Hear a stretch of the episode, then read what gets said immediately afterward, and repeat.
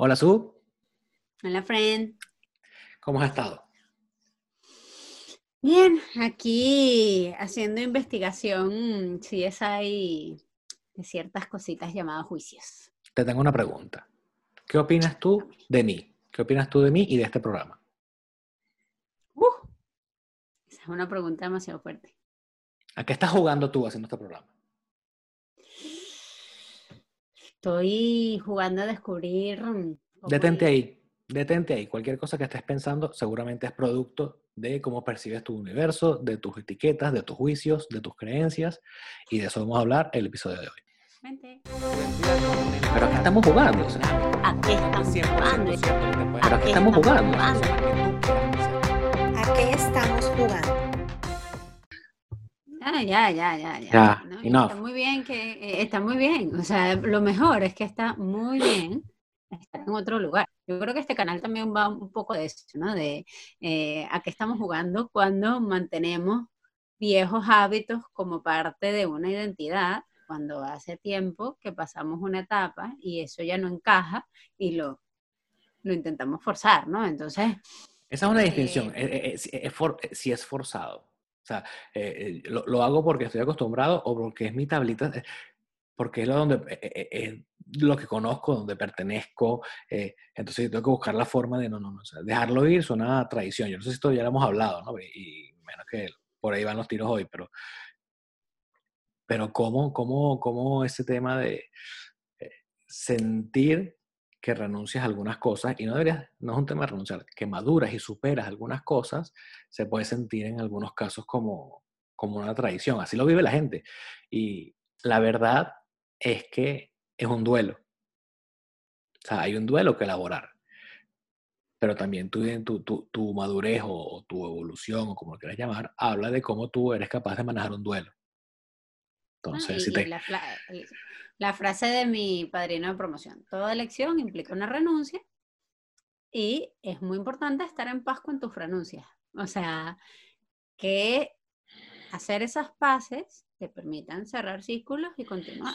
O sea, el, el- el- tema de, de las lealtades con, con una cierta manera de hablar, yo de verdad suelo conectarme muy bien, eh, supongo que es una derivación de, lo hemos hablado varias veces, ¿no? De mi capacidad para empatizar, suelo em- eh, conectarme muy bien con el acento que sea, con la manera de hablar que sea de mi interlocutor. Es una capacidad que tengo. Con lo cual, yo estoy hablando aquí y me llama alguien y ya tú me has visto y perfectamente cambiar. igualas. Hoy, exacto, yo me acompaso, a- y porque mi objetivo es que la conversación fluya, no establecer un punto, ¿no? Y pararme desde, una, desde un lugar, sino que la conversación fluya. Entonces, yo trabajo ahorita con españoles y venezolanos. Y me pasa o me ha pasado en algunas de estas semanas que he intentado como, o sea, como que ha pasado dentro de mí de cómo se lo digo, de una manera, de otra. Ay, como, como te salga. Y si te sale un vosotros en vez de ustedes, no pasa nada, porque igual ya forma parte de mi vocabulario, aunque suene profundamente gracioso escucharme a mí diciendo vosotros veis, ustedes y queréis Yes. y y, y tal. Es muy gracioso. Y para mí también es gracioso escucharme. eh, pero ya forma parte de mi vocabulario. Y eso es una distinción valiosa. Es gracioso, es gracioso porque no es como tienes toda tu vida acostumbrado a hablar, es como la gente con la que tú te relacionas nota una diferencia y eh, está bien, eh, eh, llama la atención. Oye, eso es el ah, qué cómico que te escuché diciendo el móvil. Es cómico, puede ser una anécdota, pero no lo puedes vivir como, ahí está, y esta eh, muchacha que tiene apenas eh, tres meses viviendo en España, entonces ahora dice vosotros, qué ridícula cuando tú, yo te conocí de que venías de la bombilla y decía, mi pana, me-". y entonces ese complejo de la gente que tienes que este, hablar toda tu vida igual y ser toda tu vida igual y quedarte anclado a las mismas costumbres, a las mismas cosas que te definieron en algún momento de tu vida que, que, que como si, lo que decimos que ya fue, puede ser, puede ser cómico, puede ser cómico que yo te vea y, y, y note una forma diferente de conversar, diga, ay, bueno, ajajaja, y es un chiste, dos minutos, paso, a que se vuelva una, un juicio de mi parte, mi cajita de creencias es igual a traidora eh, X, ¿no? Entonces, ¿cómo podemos y, no sé si el episodio va, va, por ahí, pero es que me, me resuena mucho. Sí, sí, sigamos cómo, por aquí, sigamos por cómo, cómo, elaborar ese duelo. O sea, cómo elaborar ese duelo donde eh, yo cambio, o puede ser que por X razón yo no cambie, pero mi entorno va cambiando, la gente va cambiando, eh, los amigos van cambiando, y cómo sencillamente dejar ir esas cosas que van, que toman su camino, que no es que suben o bajan, no es que mejoran o empeoran, sino que cada quien va agarrando su, su, su camino y se va ajustando a su camino, porque, bueno, adaptación, eh, lo que sea. A lo mejor yo tengo toda mi vida queriendo ser español y, y me hacían falta nada más dos meses de vivir allá para hablar como ellos. Eso, ¿por, ¿Por qué no? ¿Verdad? Entonces, ¿cómo cerramos esos, esos ciclos? ¿Cómo, ¿Cómo puedo yo desengancharme de esos complejos? Y cómo puedo yo entender que hay cosas que, que las cosas que me definen mutan, que las cosas que me definen son dinámicas, que las cosas que me definen pueden variar y cambiar con el tiempo y cambian mis elecciones y cambian mis valores y cambian muchas cosas que pueden cambiar. Y cómo entonces no me quedo yo, eh, cómo puedo lograr yo no volverme esclavo de la etiqueta que en algún momento decidí adoptar. Mira, yo creo que una, un punto de partida del, despertar que te lleva a hacerte esta pregunta es normalmente un juicio, una crítica, un juicio de valor que emite otra persona o que emites tú hacia ti mismo o que alguien dice y tú inmediatamente mm, entras en acuerdo con ese juicio de valor.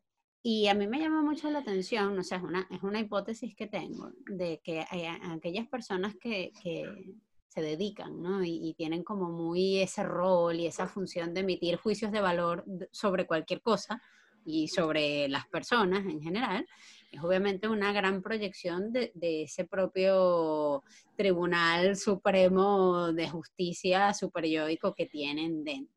Y que es tan intolerable esa presión que también entonces es necesario repartir culpas y juicios de valor en otros, en otros sitios. Entonces, hay, hay varias cosas. ¿Por qué yo entro en acuerdo con un juicio externo? O sea, ¿qué es lo que hay de mí que realmente resuena con ese juicio de has cambiado, tú no, tú no hablabas así o tú no eras así. O, y luego, ¿por qué o qué, me, qué, qué hace que yo mantenga relaciones con personas que de continuo están eso, haciendo eso conmigo, ¿no? O sea, son como dos grandes temas que podemos discutir hoy.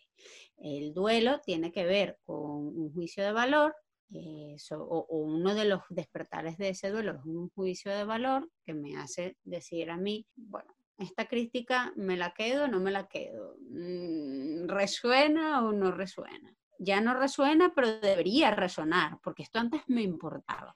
Entonces, esa conversación privada que tiene que ocurrir dentro de nosotros para hacer ese, esas paces con la situación, requiere práctica, porque hemos hablado en otros episodios que mm, con quien menos solemos conversar es con nosotros mismos, y no estoy hablando de las canciones que cantamos en el baño, que todos los hacemos, o los argumentos que ganamos en el baño, ¿no? ¿Qué, con el público las botellas de champú.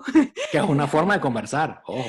Que es una... Eh, correcto. Si ese es el lugar perfecto cuando sea intencionado, pero no me refiero a aquella ideación que va, eh, esa asociación libre de ideas que se va haciendo solita, sino cuando nos dedicamos a mirar hacia adentro y decir, ¿por qué me molestó que me dijeran ayer en el almuerzo, oye, pero tú has cambiado, tú ahora estás, bueno, pues Maya, eh, los Miami y, tú. Eh, ¿no? Y entonces me encuentro a mí misma que me sobreexpliqué, dije, me dio pena, me dio calor, se me puso roja la cara.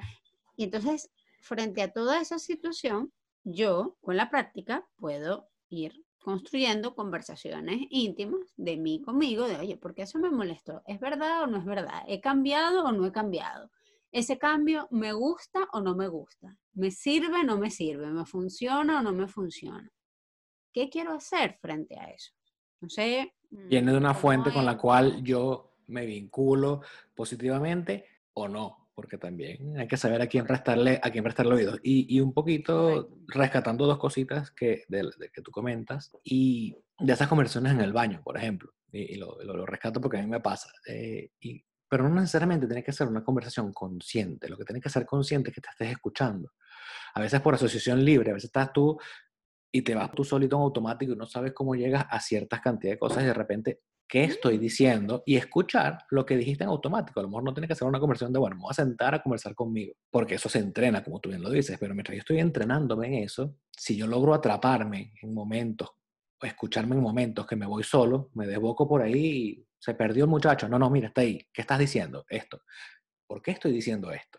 Y entonces ahí vas entrenando ese skill que tú dices de cómo aprender a tener conversaciones conscientes conmigo, que es eh, vital y eso lo, lo, lo, hemos defendido, lo defenderemos, creo que hasta que aprendemos, aprendamos otra cosa diferente. Y con respecto al, a, la persona y, y, de dónde vienen los juicios, hablando de, de ese juicio externo, también vale la pena tratar de identificar si soy yo el que se la pasa juzgando a otros porque están, porque están cambiando. Eh, a mí me pasa, yo soy una persona muy cuestionadora, soy muy crítica eh, y, empiezo siempre por mí. Yo soy más duro conmigo que con el resto de las personas, pero en ese ser crítico y a lo mejor por ser eh, psicólogo o lo que sea, tiendo a hacer mini diagnósticos de todo lo que pasa, ¿no?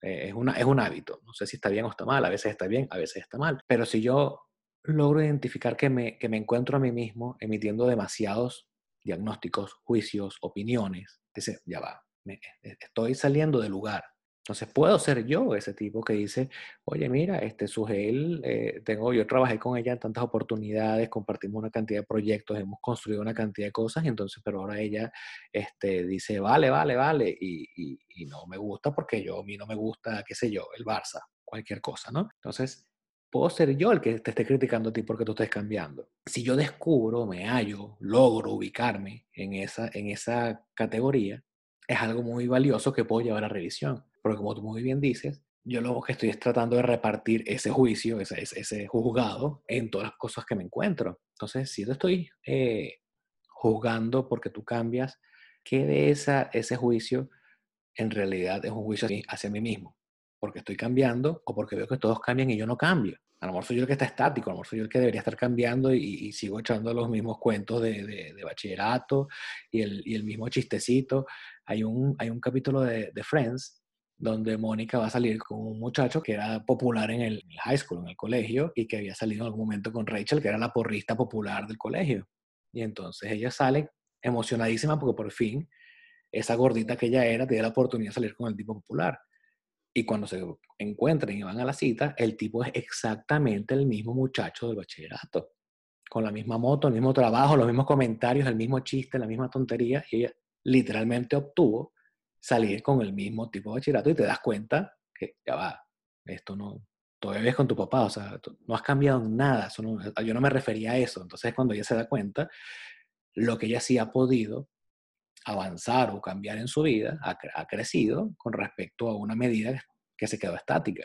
Ese puedo ser yo también. O sea, cuando yo recibo muchas críticas, me sirven para revisarme. Pero si yo también emito muchas críticas y lo puedo ver, eso también me sirve para saber dónde estoy, que al final es una de las, como dije hace un momento, es una de las cosas que nosotros siempre defendemos. nosotros tenemos que hacer un gran esfuerzo por saber en dónde estamos, porque esto se trata de dónde estamos, a dónde queremos ir y el trayecto que entre, y la distancia entre los dos puntos, ¿no? Entonces, ¿a qué estamos jugando cuando estamos jugando a otros o nos jugamos a nosotros mismos o somos nosotros los que hacemos de juez? tú dices eso y de verdad me encanta el ejemplo porque mm, me, recuerda aquella frase de, del gran pensador de que la opinión es infinita, lo que debe ser finito es la acción. Y creo que hay muchas corrientes, tendencias, incluso últimamente han sonado muchísimo en los últimos años, ¿no? De, eh, bueno, los juicios de valor, tus juicios, mis juicios, dependen del observador, eh, bueno, tengo que intentar ser totalmente objetivo, libre de juicios para estar en esta conversación, voy a intentar apartar mis juicios, y esto no es posible. Eso no existe. Estamos, eh, eso no existe. eso no existe.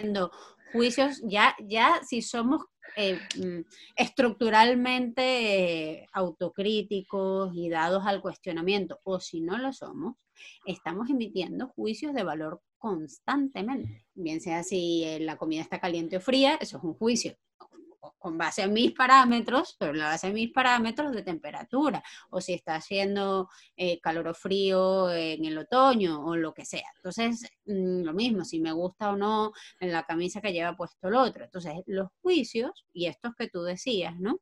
Eh, cuando estoy ah, interactuando con personas, inevitablemente hay una cantidad de juicios dentro de mí cuando estoy observándome a mí, no sé si a ti te pasa, pero nosotros coincidimos en esa autocrítica, yo dejo, estoy interactuando con una persona, este video, una conversación, y suelto la conversación e inmediatamente empieza a correr el proceso de autoevaluación de la conversación en automático, ¿no? Y yo puedo empezar a hacer cualquier otra cosa y me va resonando lo que dije, lo que, lo que escuché, y allí hay una cantidad de juicios que yo voy emitiendo sobre mí misma, sobre lo que dije, sobre cómo me veía, sobre... Esos juicios están y estarán. Lo que son parte de ti. Lo que debe ser finito es la acción. ¿Qué haces tú con ese juicio? ¿En qué medida ese juicio, que es profundamente tuyo, te da, te otorga algún tipo de prerrogativa sobre otro? Te da la capacidad de emitir mm, una, una, una eh, invitación a la reflexión muy contundente y coercitiva sobre el estilo de vida de otra persona. O sea, lo que debe ser, o contigo mismo, ¿no? O sea, hasta dónde ese juicio se convierte en un arma para otro o se convierte en un pensamiento que reconozco, que miro si tiene alguna utilidad para mí y lo dejo ir. El, eh, usando la analogía, no la analogía, la metáfora puede ser, no sé, me estoy aquí, pero cuando tú hablas de juicio, tú haces, tú puedes hacer un juicio, pero eso no quiere decir que tú puedas llevar a cabo la condena. O sea, no quiere decir que porque el resultado del juicio que tú tengas internamente te dé la autorización a ti de condenar a lo que en tu cabeza puede ser el acusado. En inglés y en español también existe, lo vamos a, buscar, pero en inglés hay una cosa que se llama unconscious bias, que es como los juicios inconscientes. Eso, eso tiene un, nombre en, en, español que debería, me lo aprendí en español la primera vez. Pero es que todos, todos tenemos, como tú bien lo dices, opiniones y juicios acerca de las cosas. Todos tenemos juicios con respecto a razas, con respecto a estratos eh, socioeconómicos, preferencias de deporte, preferencias de, de, color, de vestir, de orientación sexual. Todos tenemos un, un juicio y una, y una opinión que puede cambiar, que puede mostrar lo que tú quieras, ¿verdad? Que a veces es incluso hasta automática porque es inconsciente, es, una, es, es una, un juicio que está corriendo ahí en, la programación que tú no tienes necesariamente que, que reforzarlo ni, ni, ni, lo tienes presente. No sé si me explico, es decir, yo, yo, yo tengo que tener la madurez de entender que ese juicio es una tontería mía, que yo no puedo pasarle factura a nadie por ese juicio mío, y esta persona, como cualquier otra, tiene la misma oportunidad de, de causar una impresión en mí. Y esto no estoy hablando de que el mundo gira alrededor de mí, estoy hablando de, mi conversación y cómo yo construyo en mi cabeza mi universo. Entonces, obviamente se construye de impresiones, opiniones, conclusiones X. Entonces, tratar de que mi cajita, que va a ser designada a esta persona, se llene con la mayor cantidad de información que esta persona me ofrezca y no que se llene con una mayor cantidad de información que yo ponga en esa cajita, porque entonces va a tener una caja bastante llena de información falsa porque no es información que estoy recogiendo de la otra persona.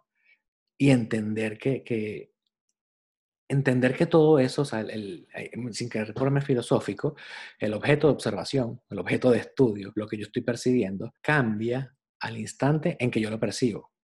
Entonces es muy probable que las cosas no sean como son, sino son como yo las veo, como yo las pienso, como yo las percibo. Entonces eso es una distinción importante al momento de conocerme a mí mismo qué pienso yo del mundo que me rodea, qué pienso de las cosas que, que, que, yo observo y, que, y, cómo me relaciono con ellas, porque eso no me habla de las cosas ni del mundo que me rodea, me habla de mí. Tú sabes que el ritmo, el ritmo de esta conversación pareciera pareciera, que va en torno al, relativismo que encontramos ahora mismo en cuanta causa social y corriente filosófica hay, ¿no? que, está un poco basada en esto que estamos conversando, de que las cosas no son tal como son, sino tal como somos, de que, bueno, mm, yo tengo una, una posición frente a la vida muy particular, que no tiene por qué ser el de la otra persona, pero entonces hemos hecho de esto también, eh, del no juzgar un extremo que en mi opinión eh, es, es malsano en algunas ocasiones. ¿no? Entonces tú decías hace unos minutos, eh, tendré mi caja llena de información falsa porque son de juicios que otra persona ha introducido o la cultura o mis experiencias previas. Yo no diría es, información solamente eh, falsa, o no sé si catalogarla de entrada de falsa, sino que es un juicio no contrastado. Cuando es automático, cuando me viene de otro sitio, cuando me viene de lo que pensaba mi mamá, o de esa generación de mi mamá, o de mi propia generación, lo que pensamos los millennials de las cosas, lo que pensamos, ¿no? De cómo, de cómo tiene que ser el trabajo, de cómo tiene que ser. Si el juicio me viene de otra fuente, y yo no he contrastado con una evidencia personal, con una experiencia personal, que eso sea así, tengo una probabilidad de error de que ese juicio me esté llevando por una dirección que yo a lo mejor no comparto. Entonces, qué importante es para el autoconocimiento. De hecho, este episodio iba de las etiquetas y hemos hablado de otra cosa, pero que está fenomenal para relacionarlo mm, después con eso. A veces tenemos rasgos de nuestra propia personalidad que se vuelven una etiqueta y que la utilizamos para emitir un juicio de valor que nos limita. no es que tú sabes que yo soy desordenado. Entonces yo ir a un trabajo, no, porque no puedo.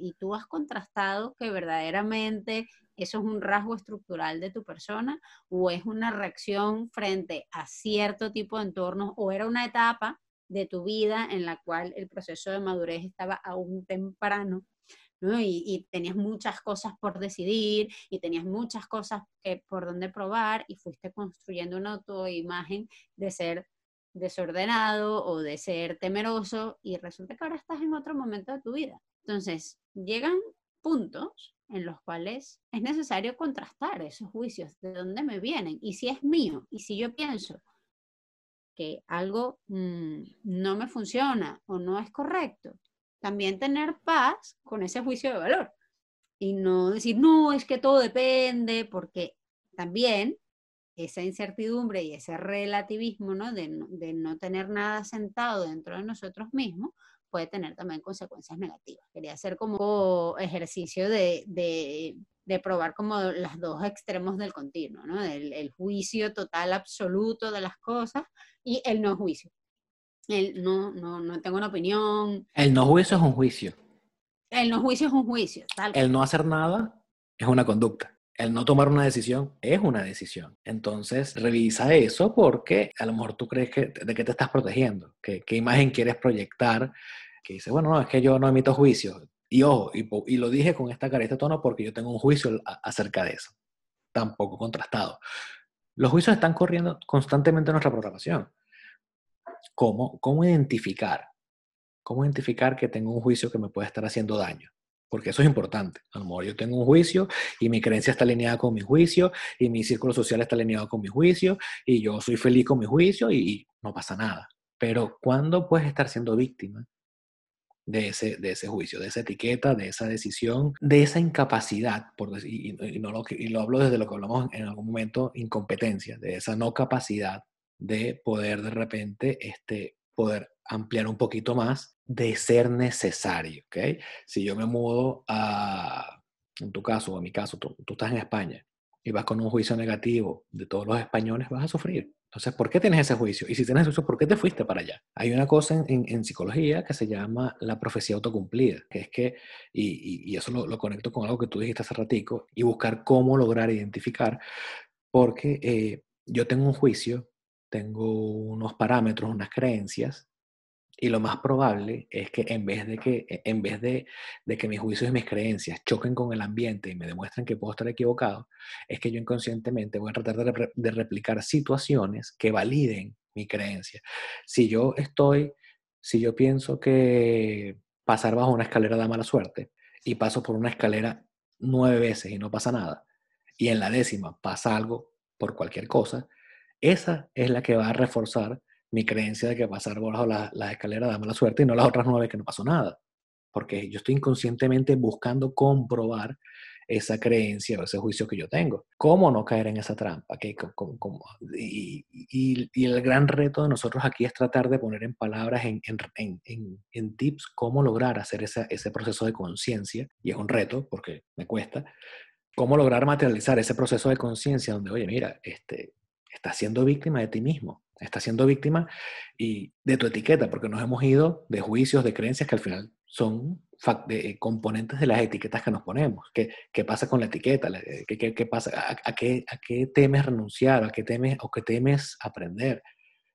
¿Qué te define? ¿Cuáles son las cosas que tú sientes que te definen, que te funcionan? ¿Y cuáles son esas cosas que te definen, que te están generando algún tipo de, de incomodidad? ¿O que crees tú que definen al otro y te incomoda al otro? ¿Cómo, ¿Cómo podemos nosotros empezar a soltar ese peso muerto que cargamos en la espalda para comenzar a ir más rápido hacia donde queremos ir? de A a B con menos esfuerzo, menos dolor, menos, más velocidad, más fluido. Yo creo que eh, parte de esa respuesta es identificar dónde están nuestras lealtades y sobre las lealtades podemos hacer, bueno, ya en sí mismo es, es, un temazo, ¿no? Pero cuando identificamos por qué estamos aferrados o estamos en ese proceso de identificar por qué estamos aferrados a un comportamiento o a un patrón que parece que ya no funciona, es interesante preguntarse para quién era importante en mi historia de vida ese comportamiento. Puede ser a mi versión del yo del pasado, por ejemplo, al yo que hace 10, 15 años tenía que convencer a un grupo o pertenecer, tenía una necesidad de pertenecer a un grupo y se construyó a sí mismo para encajar en los, los geeks los frikis, los bebedores, los... Entonces, claro, yo a lo mejor ciertas cosas no era tan, tan geek, pero, o sea, me pinto la uña de negro porque si no, no soy suficientemente otaku. O sea, ese tipo de cosas a lo mejor funcionaban para mi yo de hace 20 años y me permitieron obtener alguna recompensa. ¿Para quién era importante que yo mm, fuese muy rígida con el cumplimiento de las normas, porque hay que sacar 20, porque hay que hacer las cosas bien en la vida, y entonces aquellos que no tienen el, su norte claro, no sé qué, a lo mejor eso es algo que yo vengo escuchando en X de entorno. Y yo genero una vinculación de lealtad con eso, ¿no? Que básicamente la, palabra ah, puede parecer fuera de contexto, pero, pero no es así, es una vinculación de fidelidad hacia una manera de ser, hacia una manera de pensar y lo que es más, hacia un juicio de valor que probablemente no me pertenece o ya no me funciona. Porque hay gente, tú has mencionado en otros programas eh, muchas veces, hay gente que la distinción, eh, que el juicio de valor de complacer a su mamá, a su papá, todavía le funciona y, lo quieren seguir haciendo así. Y eso está perfecto, porque mm, su, su sentido de bienestar está allí. Pero estamos hablando para aquellas personas que nos pueden estar viendo y dicen, claro, es que yo, el problema es que tengo una sensación de malestar asociada a esto que quiero dejar y no puedo, y ahora estoy dándome cuenta de que probablemente era importante para alguien o para algo en mi vida. Entonces, pero a mí ya no me funciona. Entonces, ¿cómo dejar atrás y empezar a deslastrarnos de eso? Lo primero es hacer el ejercicio de investigador de para quién, para qué era importante este juicio de valor que a mí ya no me funciona. Esa investigación es clave para mí. Sí, uno habla de etiquetas como, como que la gente las tiene muy, muy a flor de piel y no, no, te das cuenta. son, son, es como un Lego de bloquecitos que han construido una cara tuya de Lego, ¿no? Pero que esa cara a lo mejor es la cara cuando tenías 25 años, que eras jovencito y estabas en la universidad, y ya, mira, con 40 no es la misma cara. Hay algunas piezas que ya no, ya no van, donde a lo mejor son las mismas piezas, pero no van en el mismo sitio. Entonces, ¿cómo descubrir que esa, que esa foto ya no es la tuya, que esos bloques no van ahí? ¿Dónde van? O sea, hay que sentarse y, y revisarlo. Pero otra cosa, y, creo que es lo mismo, es el mismo ejemplo desde otro punto de vista, es entender que lo que te define, lo que tú eres, las etiquetas, por, en este caso, todas tienen fecha de vencimiento. Tienes que entender que hay cosas de ti que van muriendo y en el ciclo de la vida, algo muere y algo nace. Entonces, a lo mejor están muriendo cosas de mí y están naciendo otras. Pero al final, la finalidad siempre va a ser tratar de no ser esclavo de ti mismo. ¿okay? Permitirte experimentar, permitirte tener la libertad de ser quien tú quieres ser. Yo me refería hace unos minutos, tiene que ver con eso, con, con, ir a los orígenes de las cosas, ¿no? Y esto no tiene por qué ir asociado necesariamente a un proceso doloroso de mm. encuentro, de cosas muy grandes sino ir tras la búsqueda de, no sé, yo que soy una persona comprobada a lo largo de todas mis etapas, muy, muy dada a la fantasía épica, ¿no? Y, y, a las misiones y a las búsquedas de tesoros y a estas cosas, ¿no? Y, y tal vez alguien pueda pensar que es cursi lo que voy a decir, pero para mí este año 2020 ha sido ir en la búsqueda de mí misma, precisamente, ¿no? De esos pedacitos de mí que estaban siendo sacudidos por una pandemia o todo empezó con mi reacción a situaciones, pérdida del empleo, incertidumbre, eh, familia en tres países, eh, cosas que estaban totalmente fuera de mi control. Y he ido tras la búsqueda de mí misma y de, y de esas situaciones que me generaban dolor, donde estaban ancladas en esa autoimagen de a lo mejor varios años atrás.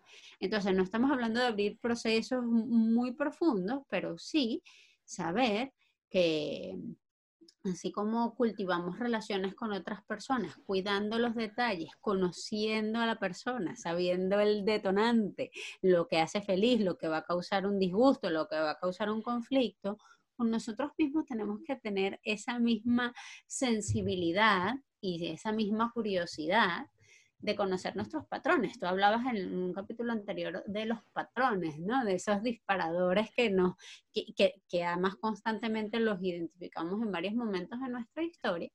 Entonces, a lo mejor mi gran maestro del psicoanálisis, Freud, este, ha dado esa impresión, ¿no? De que la ira, el inconsciente es una cosa muy profunda. Bueno, sí, no, o sea, pienso que, bajar al sótano no tiene por qué ser un mal pegue a quedarse en, lugares oscuros de nuestra propia mente. Y tú vas a prender bombilla, agarras la, agarras la cajita que está, la maleta que está buscando pues, y subes y ya. Bucear un poco y tú decías, ¿cuál es el objetivo?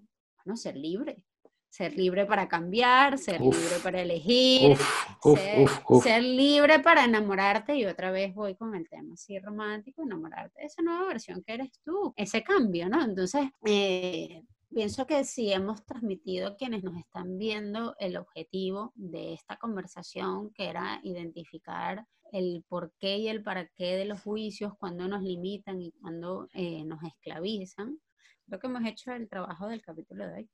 Etiquetas, episodio sub 1. Sub 1. Sí, porque juicios y, creencias es parte de, esa etiqueta, ¿no? Nosotros tenemos como la, intención de, extender un poquito esto porque etiquetas tiene como demasiados cuartos, demasiados recovecos que, hay que, que vale la pena ir tocando, aunque sea un poco por aquí y por allá, para eh, al final, yo creo, me, me quedo con, con algo ultra poderoso que dijiste, que es libertad. Conocerte te libera. Conocerte te ayuda a salir de lo que no te sirve o de lo que no quieres e ir en, pos de lo que sí quieres. Y eso te libera, te, libera de, tus creencias eh, limitantes, te, te libera de los juicios que tú crees que los demás están haciendo de ti, te libera del miedo, entonces es increíblemente potente y bueno, trataremos de seguir ondando un poquito en esas, en esas, lo que nosotros consideramos que pueden ser ataduras para ir cortando atadura por atadura y puedas ir con velocidad del punto A al punto E. My friend, este, yo creo que hoy hemos tocado cosas bien importantes, hemos ido de cómo comenzamos a, a, evaluarnos a nosotros y a los demás y cómo esas evaluaciones, esos juicios nos afectan a nosotros, a ir hilando un poco ese propósito de, bueno, mira, eso, eso que tú has estado construyendo es tu decisión hasta dónde va y qué poder tiene sobre ti. Yo creo que esa es una, incluso eso, eso en sí mismo es una sola etiqueta. Entonces, bueno. ¿Y tú qué piensas? Tú que nos estás escuchando, mm, ¿identificaste alguna etiqueta, algo, un juicio que te mantiene así un poquito como una cadenita y que te controla? Déjanos en comentarios aquello que, te ha movido, aquello que te gustaría profundizar y nosotros te vamos a estar leyendo y seguimos en esta conversa en un próximo episodio. ¿Te parece, my friend? Bye bye. Bye. Pero aquí estamos jugando. o sea, ¿A qué estamos jugando? Pero aquí estamos jugando. jugando? ¿A qué estamos jugando?